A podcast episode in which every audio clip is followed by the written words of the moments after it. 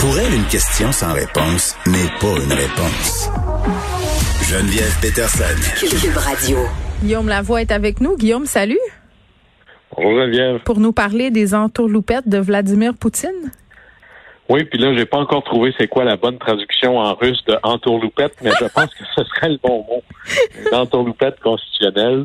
Alors, euh, Vladimir Poutine, imaginez que vous, vous êtes au pouvoir, vous êtes président de votre pays depuis 20 ans, et là, vous vous dites, euh, c'est pas le temps d'écrire mes mémoires, j'ai une idée, je pourrais faire encore deux mandats de plus, ce qui est 14 ans de plus. Alors, c'est un peu ce qui est en train de se passer en Russie ces temps-ci, en faisant des petites modifs constitutionnels. Alors, juste euh, Poutine 101, euh, agent du KGB sous l'Empire soviétique, commence dans l'appareil politique à Saint-Pétersbourg, commence au municipal, devient rapidement un des bras droits de Boris Yeltsin et devient finalement président de la Russie en 2000. Et à l'époque, être président, c'est un mandat de quatre ans. Alors, après 2000, il est réélu en 2004. Alors, il fait son, deux mandats. Et à l'époque, la Constitution russe dit qu'on peut faire que deux mandats consécutifs. Et c'est intéressant de mentionner, ça ne veut pas dire deux mandats au total. Hein. Aux États-Unis, il y a une limitation des mandats. Personnellement, moi, je trouve que c'est une très, très, très mauvaise idée. Ça existe, des limitations de mandats. Ça s'appelle des élections. Aux États-Unis, c'est tu peux te faire élire deux fois. Point final. En Russie, à l'époque, c'était tu peux en faire deux en ligne et c'est tout.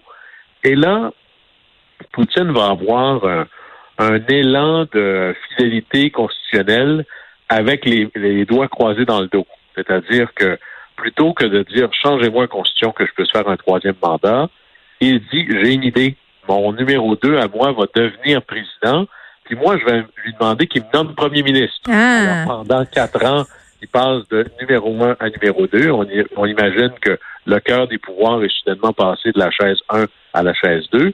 Et quatre ans plus tard, aux surprises, qui se présente pour être président, ben là, c'est Poutine encore qui se dit, ben là, j'ai pas fait deux mandats consécutifs, il y a eu quatre ans entre les deux, je me représente, et en passant, modifiez-moi la Constitution un peu, quatre ans, c'est court, hein? Alors, faites-moi des mandats de six ans. Alors là, on est là, et il a le droit d'en faire encore deux consécutifs. Alors, il a été réélu, il avait été, bon, un mandat, une pause comme premier ministre, après ça, il se fait élire pendant six ans. Et là, on arrive en 2018 et il a été réélu encore. J'ai mal à la tête. J'ai mal à la tête. C'est beaucoup de circonvolutions pour avoir euh, toujours le pouvoir.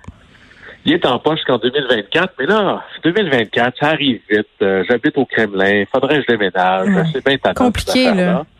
Fait que là, j'ai une idée. On va faire une mise à jour de la Constitution. Il n'y a pas juste le, truc sur les mandats. On va mettre plein d'affaires qui ressemblent à un programme politique. Entre autres, euh, il y a des valeurs assez euh, conservatrice en Russie, dans le fond russe. Alors, on va interdire le mariage gay, on va mettre ça dans la Constitution. Mais là, j'y pense. On va faire adopter ça par référendum, et puis on va dire que quelqu'un a le droit de faire euh, plus que juste deux mandats consécutifs.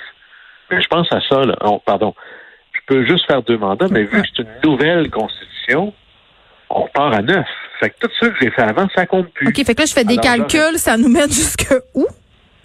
Fait qu'en gros, là, M. Poutine reçoit l'aval du Parlement et il pourrait faire encore deux mandats de six ans chacun. Alors, il est là jusqu'en 2036 s'il veut. Bon, la question, euh, Guillaume, c'est est-ce que Vladimir Poutine, c'est un vampire? Parce qu'il il vieillit pas, hein? Il va être là pour toujours.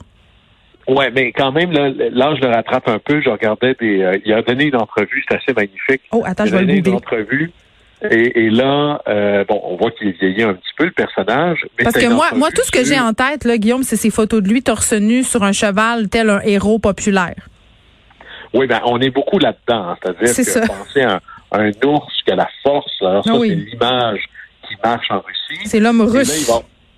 Et ce qui est fascinant, c'est que, bon, Vladimir, Vladimir Poutine a toujours refusé qu'on puisse être président à vie. Alors, c'est vrai, il hein, faut reconnaître la limitation qu'elle s'impose. Là, il peut être président jusqu'à l'âge de 82 ans. Alors, c'est quand même, euh, puis là, peut-être qu'ils vont en rajouter rendu là. Mais justement, j'ai vu qu'il a vieilli un peu dans une entrevue qu'il a donnée cette semaine. On lui a demandé, ouais, là, le président américain vous a traité de, tueur. Qu'est-ce que vous en pensez? Et dans sa réponse, c'était d'une hauteur rhétorique exceptionnelle. la traduction russe est peut-être pas parfaite, mais ça ressemblait beaucoup à celui qui le dit, celui qui l'est en disant, vous savez, dans la cour d'école, quand on traitait quelqu'un de quelque chose, parce que c'est ça qu'on était vraiment. Il a vieilli, mais il n'a pas maturé en bon québécois. Ben là-dessus, on reste, euh, on revient à quelque chose que les baby boomers vont bien comprendre, un état de tension naturelle entre le monde de l'Ouest et les Russes. Alors finalement, l'espèce de grand kumbayisme avec les Russes autour de la table des nations, où est-ce qu'on se souvient, là, Eltsine et Clinton qui se faisaient des blagues à n'en plus finir sur la pelouse de la Maison-Blanche, on n'est plus vraiment là. Maintenant, il y a un véritable concurrent qui veut sa place sur l'échiquier mondial. Et ben, cette place-là, on l'a fait en élargissant les coudes un petit peu. Et là, ben, il y a un terme pour ça, c'est-à-dire quand c'est des démocraties pour des personnages particulièrement autoritaires, on appelle ça des démocraties illibérales. Alors, je pensais pas hmm. que c'était possible de mettre les deux dans le même mot. C'est-à-dire, on va voter, mais dans les faits, c'est pour confirmer ce que vous êtes obligé déjà de faire. Et d'ailleurs, ça va vraiment mieux dans une élection quand les leaders de l'opposition sont en prison. C'est bien dur de faire campagne électorale dans ce temps-là. C'est euh, convenient, comme on dit en bon français. euh, Guillaume, on se parle du canal euh, de Suez qui a été bloqué ce matin. Oui, et, là, pensez à un... En fait, c'est plein parallèle. Là, imaginez qu'il y a un gros accident sur le boulevard métropolitain ou encore sur la 40. Ben, c'est à peu près ça à, l'échelle mondiale. Alors, le canal de Suez, c'est un canal de 200 km de long qui traverse l'Égypte, qui permet, en gros, c'est la mer de tous les raccourcis avec le canal de Panama. Ici, on va rejoindre la mer Méditerranée et la mer Rouge. En gros, ça permet de passer de l'Asie, la Chine, euh, la Malaisie, etc., et d'aller directement vers l'Europe sans avoir besoin de contourner ah, l'Afrique. C'est là que les bateaux d'Amazon voguent. Exactement.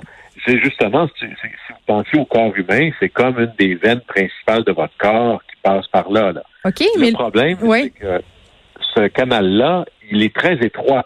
il fait à peu près 300 mètres de large. Et ça a l'air large en masse, mais à certains endroits, il y a juste une voie de large. Et il y a des bateaux qui sont plus longs que le canal est large. D'ailleurs, moi, j'ai traversé l'océan Atlantique sur un porte-conteneur. Il faisait 300 mètres de long. Et c'est pas le plus gros là, qui existe. Alors là, il y a eu du vent, de tempête de sable. Et en gros, là, on a un bateau pris à 45 degrés dans le canal qui le bloque littéralement. Alors, imaginez, là, c'est comme avoir un gros caillou là, dans votre corps humain. Hmm. C'est pas bon pour la santé mondiale à ce moment-là. Alors, il y a un embouteillage aux deux bouts. S'il fallait que ça dure plus que quelques jours, ce serait véritablement très, très grave. Puis juste pour vous donner peut-être euh, une image de combien ce qui passe dans les conteneurs, parce que c'est véritablement le réseau sanguin de l'économie mondiale qui passe par là. c'est 10 à 12% de l'économie mondiale qui passe dans ce canal-là. Regardez autour de vous, là, 95% de ce qui vous entoure, je le répète, là, 95% de ce qui vous entoure est passé dans un conteneur. Alors, vous imaginez à quel point ça devient important. Alors, c'est la nourriture, les commandes, le pétrole, etc. Bon, fait que là, ils vont-tu, ils vont-tu le débloquer? Moi, c'est ma question. Ben là, tout le monde est là-dessus. Là. Ça devrait durer pas plus que quelques jours au maximum. Mais il y avait déjà des embouteillages avant et après parce que ça reste un passage relativement étroit. On avait commencé à l'élargir, mais c'est pas possible ou c'est pas fait partout. Alors, on a, on voit vraiment à quel point ce sont des, même si la planète est grande, puis on se dirait il y a beaucoup de place, il y, a des, il y a des lieux de passage extraordinairement stratégiques. Et le canal de, Suez en est un à ce moment-là. Et d'ailleurs, c'est un peu toujours comme ça. Quand on veut mettre l'économie mondiale en état d'alerte, regardez s'il y avait un problème au canal de Panama, au canal de Suez, le détroit d'Ormuz, il y a il y a de ces passages particulièrement critiques. Et là, c'est là qu'on réalise que notre économie est extraordinairement globale. Parce que quand 95% des choses qui vous entourent passent dans un conteneur, voyez bien que c'est pas comme arrêter les bateaux de croisière. C'est un peu plus fondamental que ça dans l'histoire. Guillaume, merci beaucoup. On se parle demain. Au plaisir.